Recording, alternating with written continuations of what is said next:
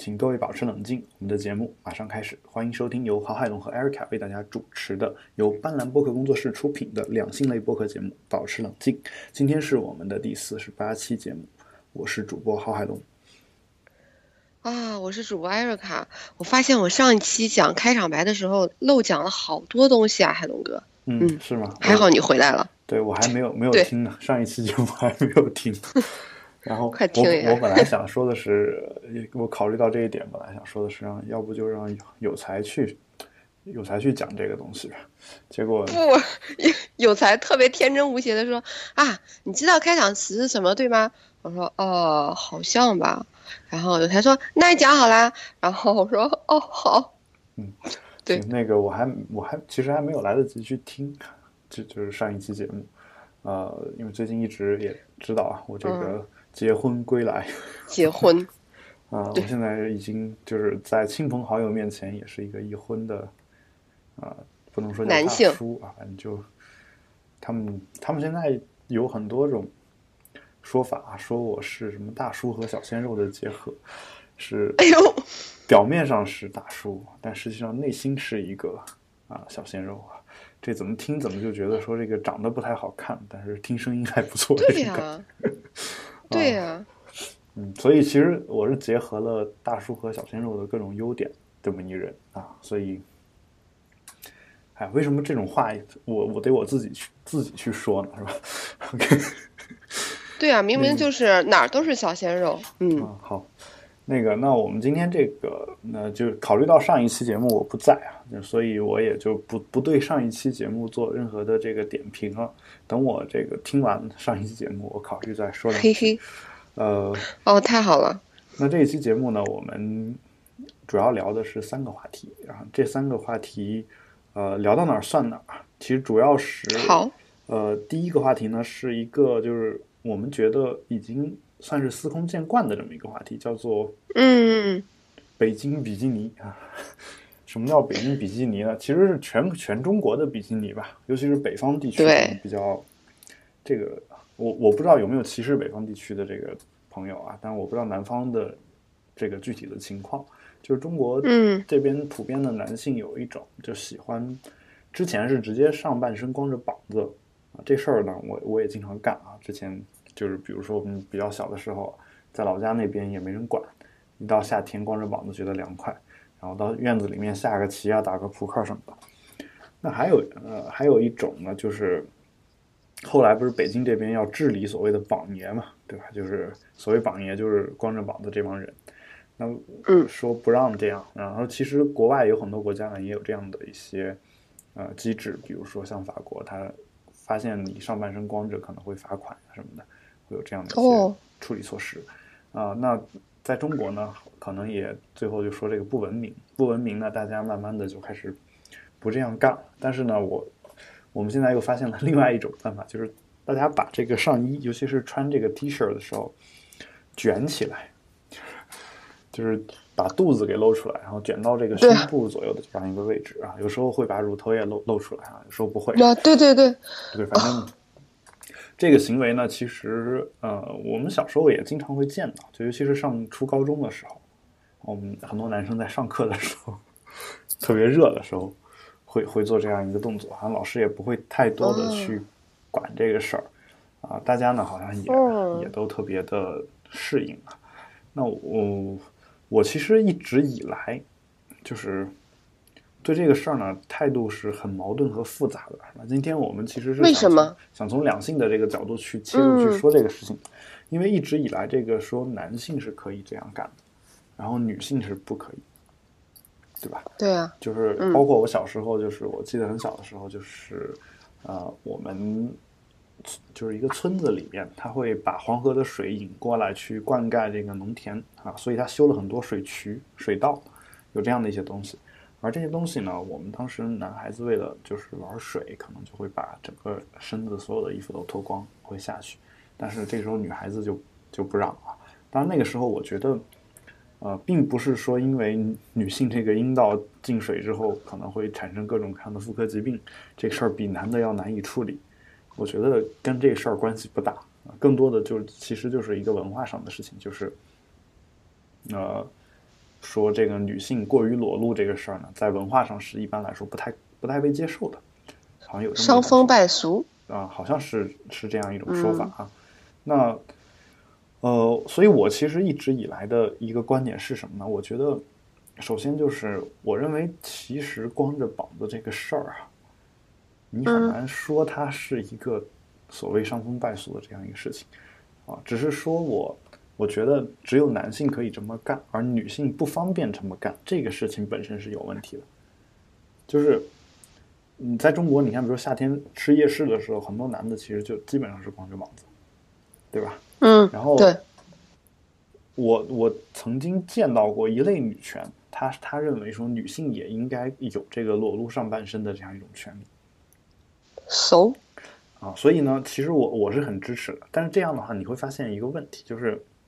由于在我们的文化当中，把这个乳房，女性的乳房，尤其是它定义为一种就是有诱惑性的东西。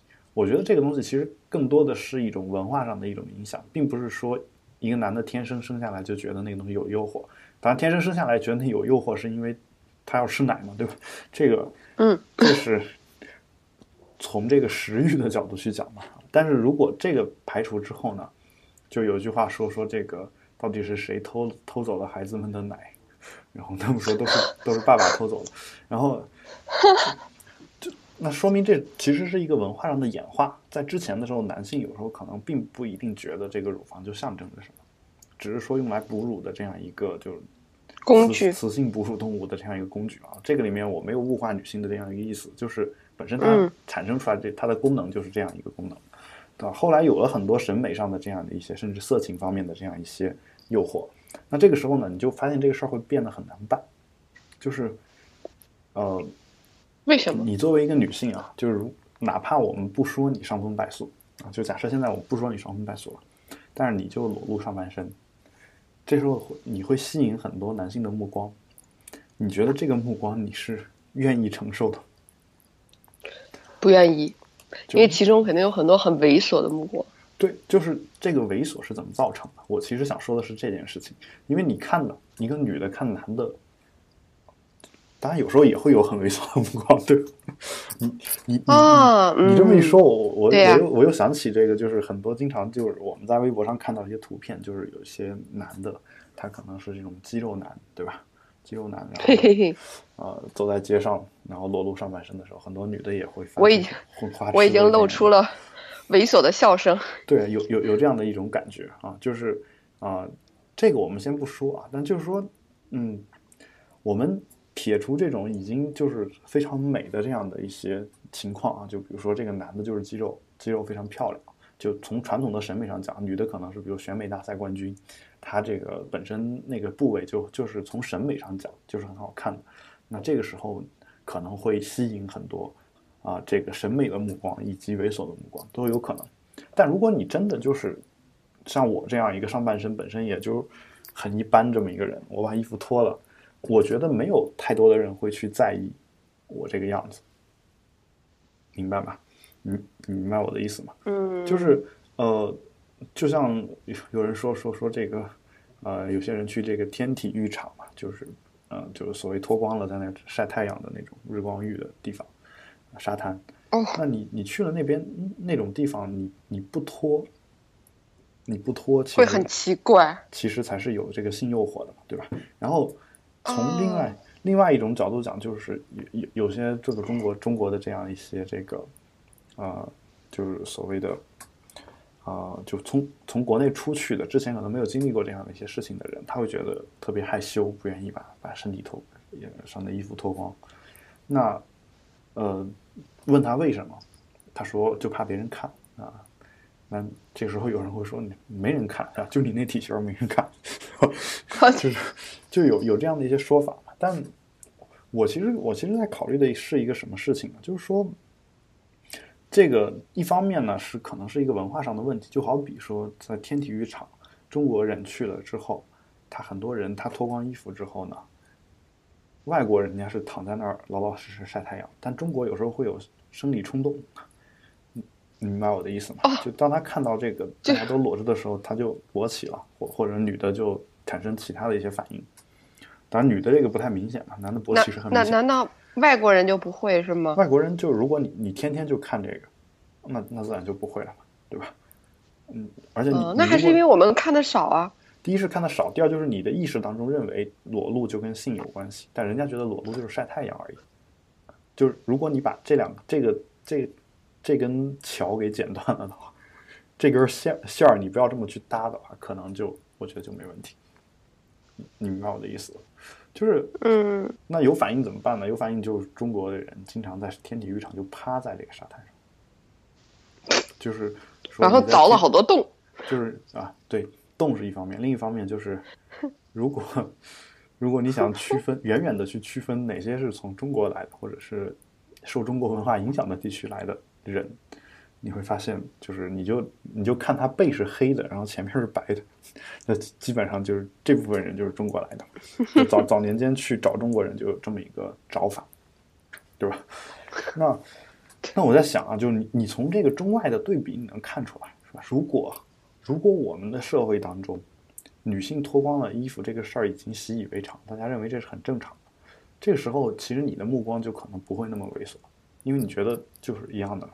就好比说我早早个十年，早个二十年、三十年，在中国，你女的你如果穿一个这个迷你的热裤啊，或者迷你裙、小短裙，这个时候其实大家也会吸引来很多猥琐的目光，对吧？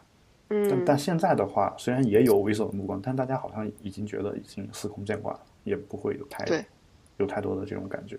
但问题就在于说，无论是在中国还是国外，好像女的裸露上半身这个事儿，到现在还是一个文化上的问题，或者说不应该说是是一个问题，而而应该说是一个结果。就是这个结果到底是好的还是不好的，我其实也不太清楚。只是说现在的问题在于说。啊，很多女性呢，她觉得说我们女的没有自由的裸露上半身的这样一种权利，啊，但是你们男的却可以这样，所以这不公平，所以你男的这个就是没有礼貌，你应该把上衣给穿上。那这个逻辑到底有没有问题？为什么不是女的也应该把上衣给脱了？就是 这个，我我其实一直一直很好奇这一点啊，就是然后就是。男的这个脱了上衣这个事儿，是不是一定就是一种不礼貌的一种行为？我觉得这个是有待商榷。而且其实，其实如果你很肥的话，就是一种不礼貌的行为；如果你是一个腹肌壮男的话，那我觉得就是一个有礼貌的行为。好吧，那我我觉得这事儿让我想到一个事儿，就是不是中东这地区这个大家都把自己裹得严严实实的，对吧？女性。那这个时候，男性的那个所谓性欲值还是性阀值啊，反正那两个字都有，我不知道应该怎么，就特别特别的低嘛。他就露露个脚踝出来，他就整个人就兴奋的不行，啊，就可能都遗精啊。对呀，对呀，这种情况存在。那如果说你走在一个国家的大街上，你发现所有女性都是这个裸露的上半身，好像你你也就不会觉得那有多么色情。就是你你在长期生活在这个地方，就好比我在法国看这个看歌剧的时候，歌剧那个是真人在舞台上演的嘛？那女就是埃及艳后去色诱这凯撒大帝的时候，她就是把乳房给露出来，在在舞台上啊。然后那我没有人，大家当然也在下面也会哄笑，但是就包括法国人在内，但是大家不会觉得这是个色情。你你明白我的意思？哦。就是我们在台台下都是能看到的，然后那女性也觉得自己演的特别的棒啊，就就没有没有这样一种感觉。嗯，但就是说，其实不许裸露上半身这个事情呢，恰恰是从西方传过来嗯。你你明白我的意思？就是尤尤其是在有一些地方啊，在中国当然就是一直以来是一个比较保守的国家啊，就是其实都不能裸露嘛。但像像北朝鲜。北朝鲜，它原来啊，或者说就朝鲜半岛吧，原来就整个是一个国家。就朝鲜那个地方，他们原来的女性是要把乳房露出来的。真的假的？对，就你你们回去搜老照片啊，就包括艾尔凯回去可以搜一搜，就是朝鲜的女性乳房，你就搜这几个关键字，你会发现是好像是日本还是哪个国家去侵略了这个地方之后呢，然后逼着当地的人把衣服给穿上。哦，就包括你去非洲的一些土著地区，嗯，哦，这个倒是可以有。你你是不是觉得就很正常？那那在这种情况下，因为觉得他们没有开化嘛。对，不，我我我现在的问题在于说，你比如说我现在是一个拿着用着手机、用着笔记本电脑，然后写程序写的特别好的这么一个人，生活在现代社会啊，然后只是因为裸露乳房，你就会觉得我没有开化。我其实不太理解，就是这个事情跟开化不开化的之间的关系。你要说它是没有这个工作效率，然后呃使用这个农业为主的这样一个自然经济的方式生产方式，生产方式落后啊，然后呃缺乏跟外界的交流和贸易，整个人的生活水平在贫困线以下。你说这个是没有开化，我都能理解。但是这个事儿跟露不露乳房两者之间有有必然的关系吗？我在想这个问题。哦，可是大家都，哎，对啊，我为什么会觉得会有必然的联系呢？对，可是就会觉得这是一个野蛮的、野蛮的表现。哦，那所以说，其实你如果你如果是这么去理解这个事儿的话，我反倒觉得可以理解理解一点，就是如果大家呃都在都在这个地方，就是呃，比如说你觉得土著人的生活是裸露的这样一种生活的话，你会把你会把现在的这样的一个。在文明社会当中的人，我们姑且说他是文明社会的这样一个人，啊，他裸露上半身这个事情跟土著的人的某个某些特点给等同起来，就原始部落里面的人的一些特点等同起来，然后原始部落一直以来给我们的感觉就是落后，然后你就会觉得，嗯，一个现代人如果表现成这个样子的话，他就是落后，就是野蛮。就你如果这么这么有一个逻辑链条的话，那我其实还是可以理解的，就是至少从感情上大家。人是特别特别倾向于做这样的一种推断的，我不知道你能不能理解。就是当你看到这两个人有相似点的时候，然后你会觉得这两个人在其他方面也是相似的。虽然这样一种推理方式是不对的，但是我们每个人都不可避免的会有这样的一种推理方式。嗯，这个我能理解，对吧？所以其实，呃，就是现在嘛，反正给中国的这个。就是露出这个腹，就是腹部啊，把衣服卷上去这样的一个人，给他就是这种着穿着方式取了一个名字叫“北京比基尼”，就还是挺形象的。太有才了。然后就是啊，我也是一个，就是你也是一个北京比基尼。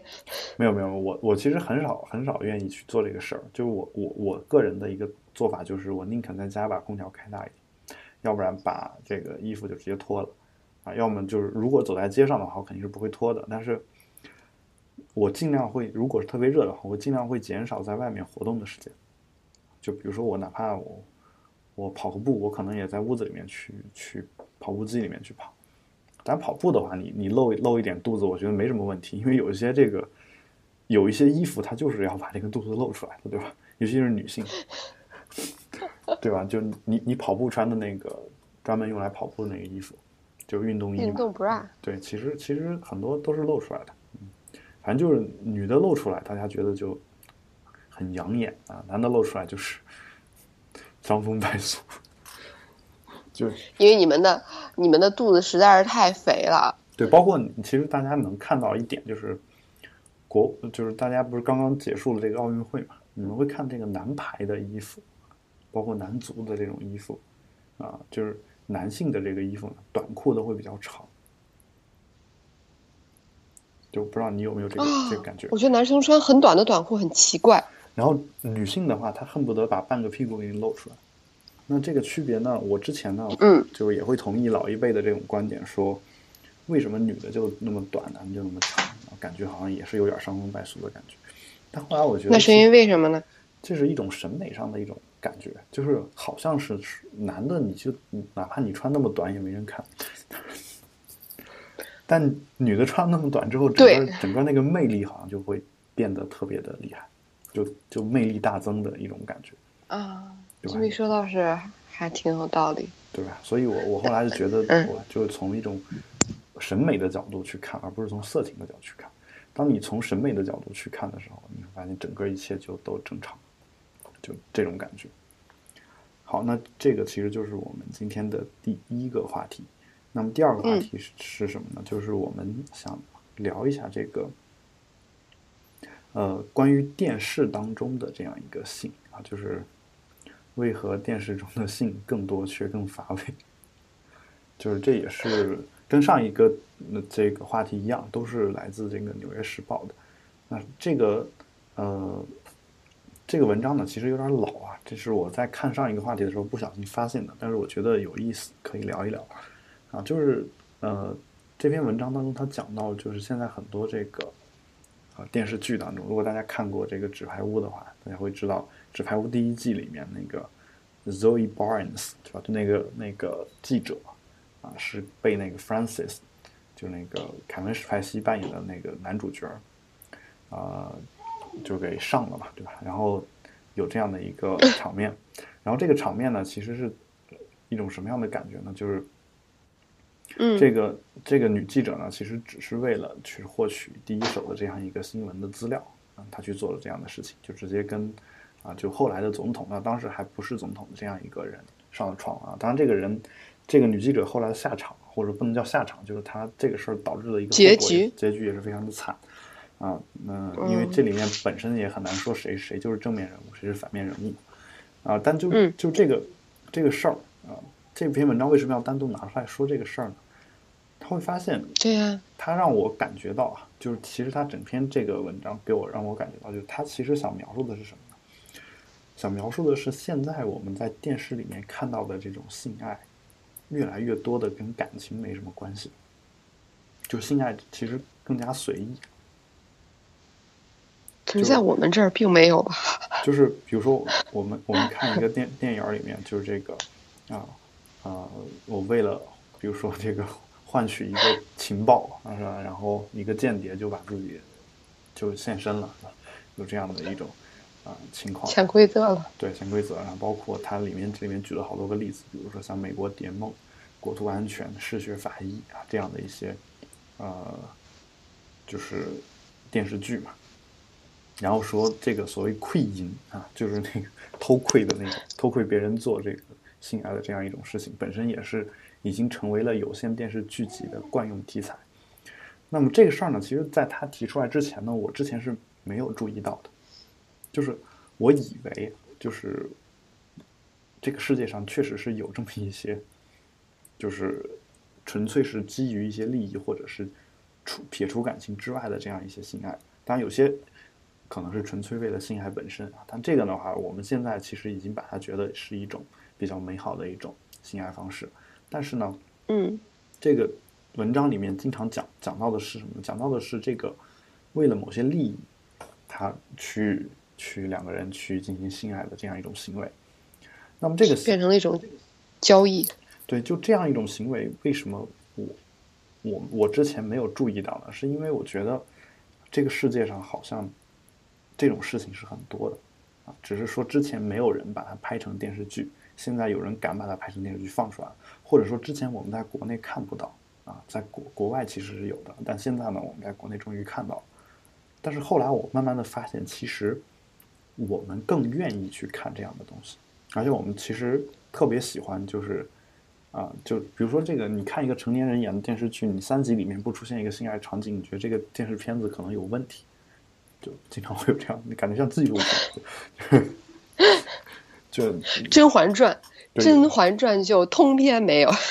对，当然我们现在说的是这个万恶的美国的这种情况，对哦啊，对吧？然后这个中国的这个中国的那个虽然没有啊，但是你感觉他好像是中国一直在演这个清宫戏，感觉还是男的一个男的要配 N 个女性啊，女性之间勾心斗角。为什么现在出轨的时候大家都骂小三不骂那个男的呢？啊，就我觉得跟这个电视剧里面宣扬的这种东西也是有点关系，因为宫斗里面那皇帝总是没错的，对吧？对，对吧？就是就是那个那个贱人，就 就妖艳贱货，对，就这种感觉。所以，所以我我现在突然感觉到，就是说，其实你要正儿八经的拍一个，首先就是拍这种爱情片，爱情片市场其实没没那么大，我觉得。就你比如说你你，反正我就不怎么喜欢看。对，你看这个爱情片，你这两个人性爱就是因为爱情而性爱，而没有任何其他的理由。你天天看一一部这种电视剧，我觉得你偶尔看一部，你觉得甜很甜蜜，然后你你这个你看的多了也会觉得腻吧，对吧？甜的东西吃的多了总是有一些问题。然后呢，纯粹为了性爱的这种，就是比如说我我就是想做爱。然后没有别的任何的目的啊，就是追求性快感这种片子，啊，就当然这个所谓爱情动作片这个事儿除外，就这种片子好像也不会引起我们太大的一种兴趣。就如果它真的是当成一部有故事情节的这样一个片子来给我们拍的话，对吧？它的目的本来不是色情片的话，那我我我们觉得好像也也真的提不起我们太大兴趣啊。我们必须就是让这个性爱在里面起到一定的作用和功能。而且我们希望的是，它就是就是由性爱来起到这样的作用，而不是用用用别的一些手段。啊，这个时候我们才愿意去看，对吧？然后为什么为什么我想到这个事儿呢？因为我我这篇文章当中最后也想写到了一个，我在我懵懂的初中的时候 看过的，在我懵懂，就当色情片看过的一个片子叫《九州半》，那就那个片子在中国大陆翻译成《爱你九州半》吧，好像是我记得，就是。嗯，这个片子就是这个片子情节，我可以简单的跟大家描述一下，就是也是一对炮友啊，就是在一起，然后就开始各种各样的这种性爱游戏啊，就包括这个男的让女的去扮演狗叫啊什么的啊，就这个当然就是因为是你情我愿的，所以里面不存在这个呃男尊女卑的这样一种情况啊，这个大家以后可以回去看一看啊，然后呃就他们会就我那里面我记得一些情节，比如他会把那些那种。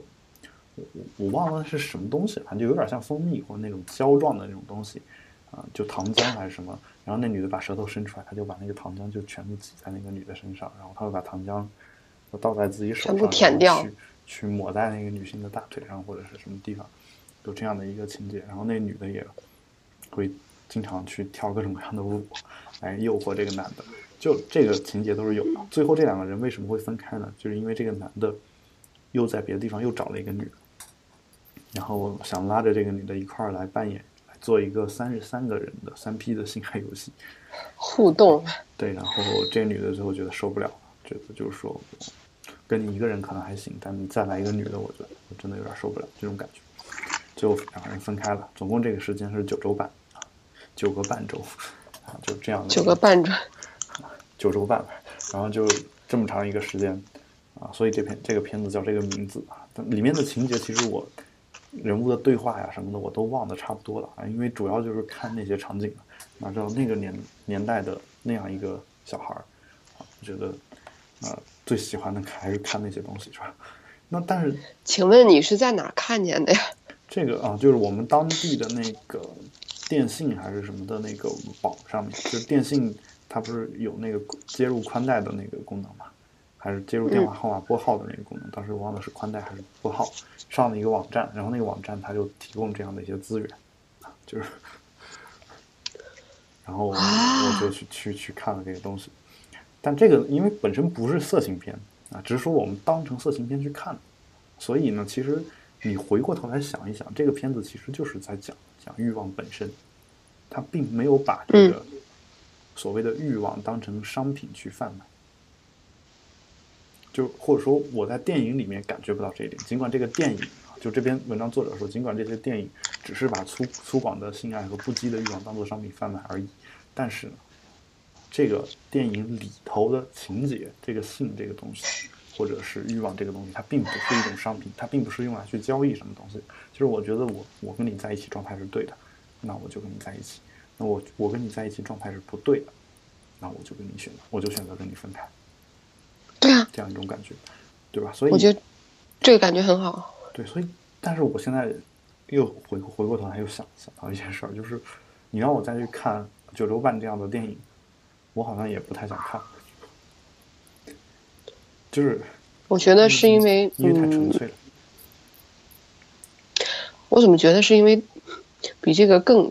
纯粹的，你都看的级别高的，已经看了很多了。就我不我我现在说的并不是说这个就纯粹是性的这个东西，而是说，嗯，如果你要告诉我性爱就是性爱本身，我觉得这件事情不需要你告诉我。如果你要告诉我说爱情最终可以导致两个人发生性关系这件事儿，我觉得好像也不需要有人专门来跟我说。对吧？就是我们我们知道这个过程，那我有时候我们可能追求自己刺激，只去看那个结果。那么有时候我们就不想了解前面那个过程。但是如如果你非要让我们去看这个东西的话，那我希望这个东西有一些别的意义。我不知道有没有这种感觉？就为什么我们现在看看各种片子都是觉得说这俩人要在一块儿，必须要上，这个一定得上那个，就不管以什么样的方式，但通常不是我们认为单纯的两个人心爱的这个方式。就你发现我们在网上经常会有人所谓乱组 CP 嘛，就是这俩人就不管是男的男的、女的女的和男的女的啊，对，就就这俩人还要在一起啊，怎么怎么样？他他。然后这个电视剧呢，现在也特别特别喜欢迎合我们这样的一种猥琐的需求，就是会偶尔就会来那么一下，对吧？嗯，对吧？有有这样卖腐，对，有这样的一种感觉，但是好像就是这些东西，这这些东西就是你细分析起来，可能确实是这篇文章里面所说的，好像更乏味了。就是我这个性已经变成了跟钱一样的东西。我就是去交换东西，就纯粹的那种性的东西好像没有。给你纯粹的这种东西，你也不一定会爱看吧？对，但是我们为什么会爱看这个东西呢？就是当它跟钱一样的时候，我们为什么会看爱看这个东西呢？就是为什么我们要在这个节目当中还要大篇幅的出现这件事？嗯，我不知道啊，就反正按按照美国人的，就是按照大家对美国人的一个感觉，就是美国的电视剧如果随时随地都在上，如果没有就是半个小时之内的，如果出现不了这个东西的话，就感觉缺了点儿。哼，像 BBC 的纪录片，对吧？就感觉就是这种感觉啊。虽然我最近也在看美剧，好像没有这个东西，但确实确实是这种感觉，嗯。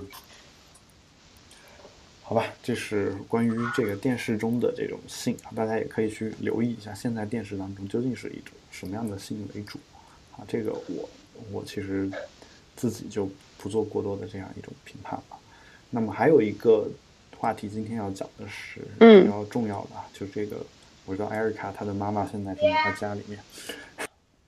接着来说啊，就是跟孩子谈论性的这样一个问题啊，就是。呃，因为艾瑞卡现在是背着他妈妈在跟我们录节目，对，这一点简直太狗血了。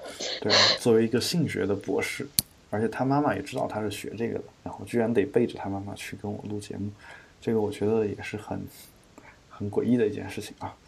然后，这篇文章讲的是什么呢？讲的是欧洲人和美国人对孩子性教育的这样一种不同的态度。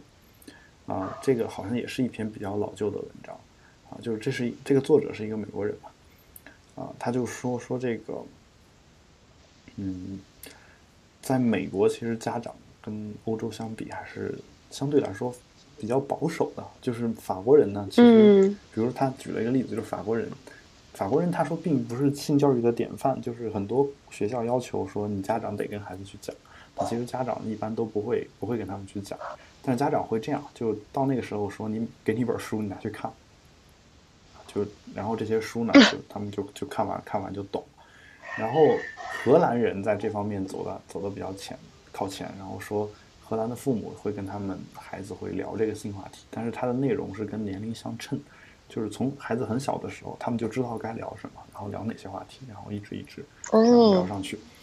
然后包括这个性教育呢，从小学开始就有了。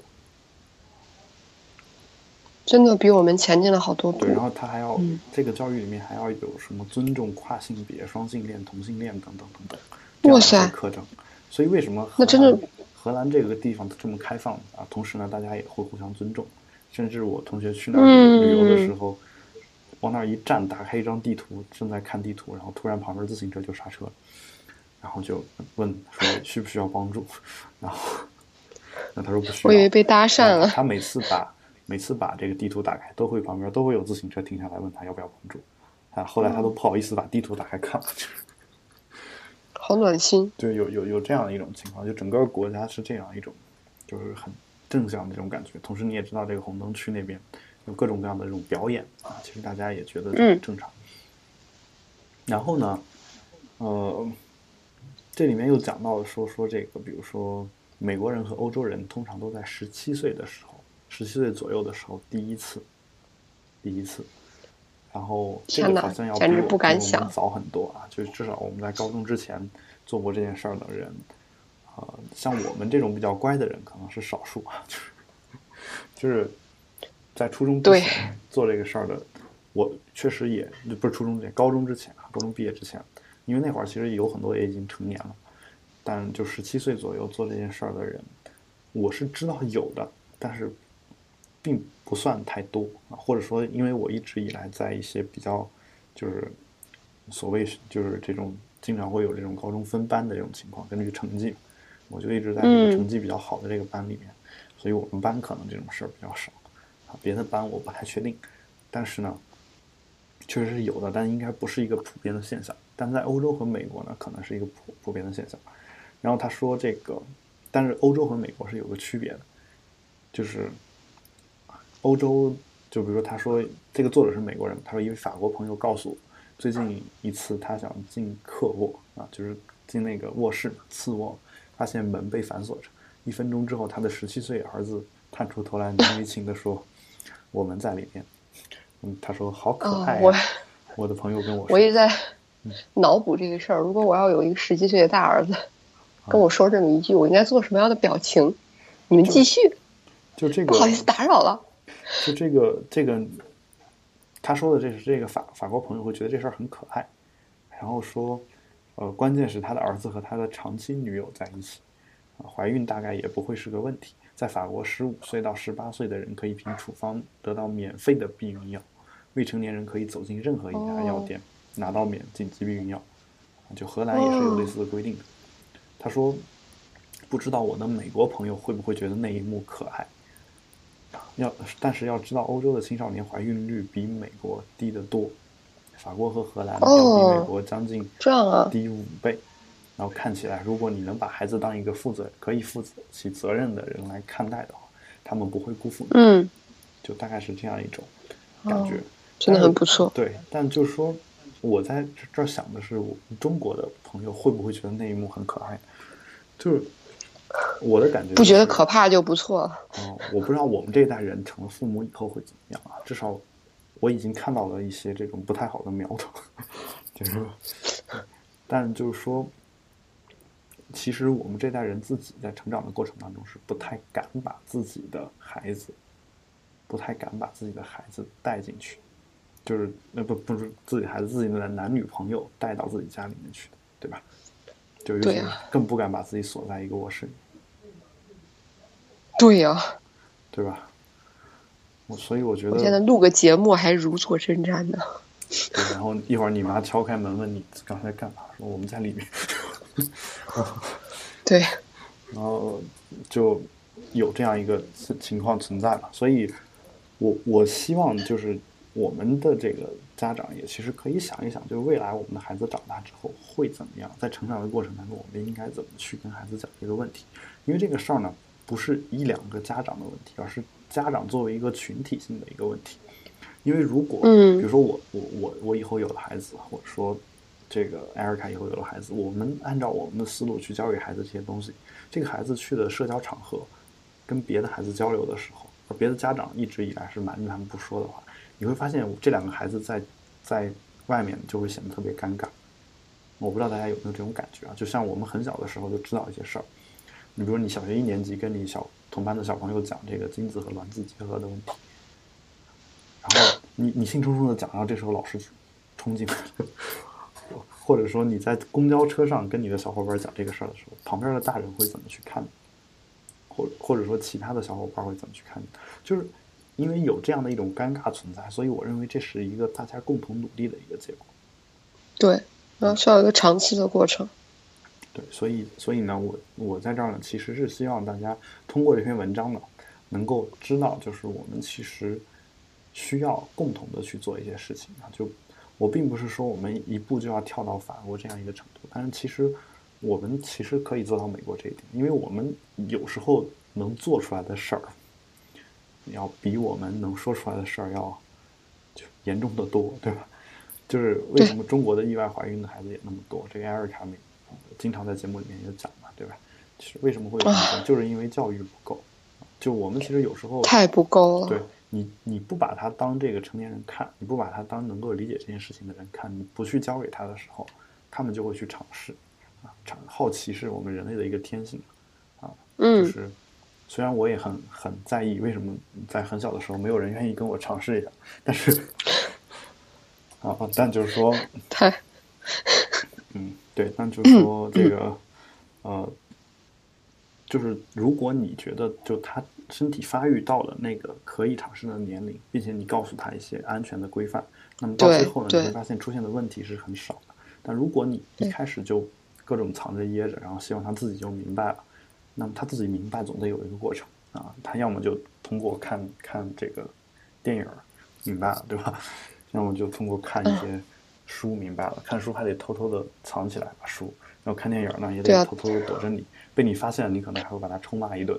那如果是这样的话，那我希望这个事儿还是就能够朝一个比较好的方向去发展。